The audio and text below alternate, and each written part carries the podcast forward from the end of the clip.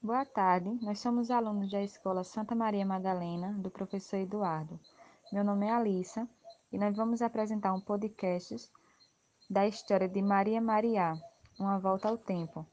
Maria Mariá nasceu em União dos Palmares em 16 de junho de 1917 e veio a falecer em 28 de fevereiro de 1993.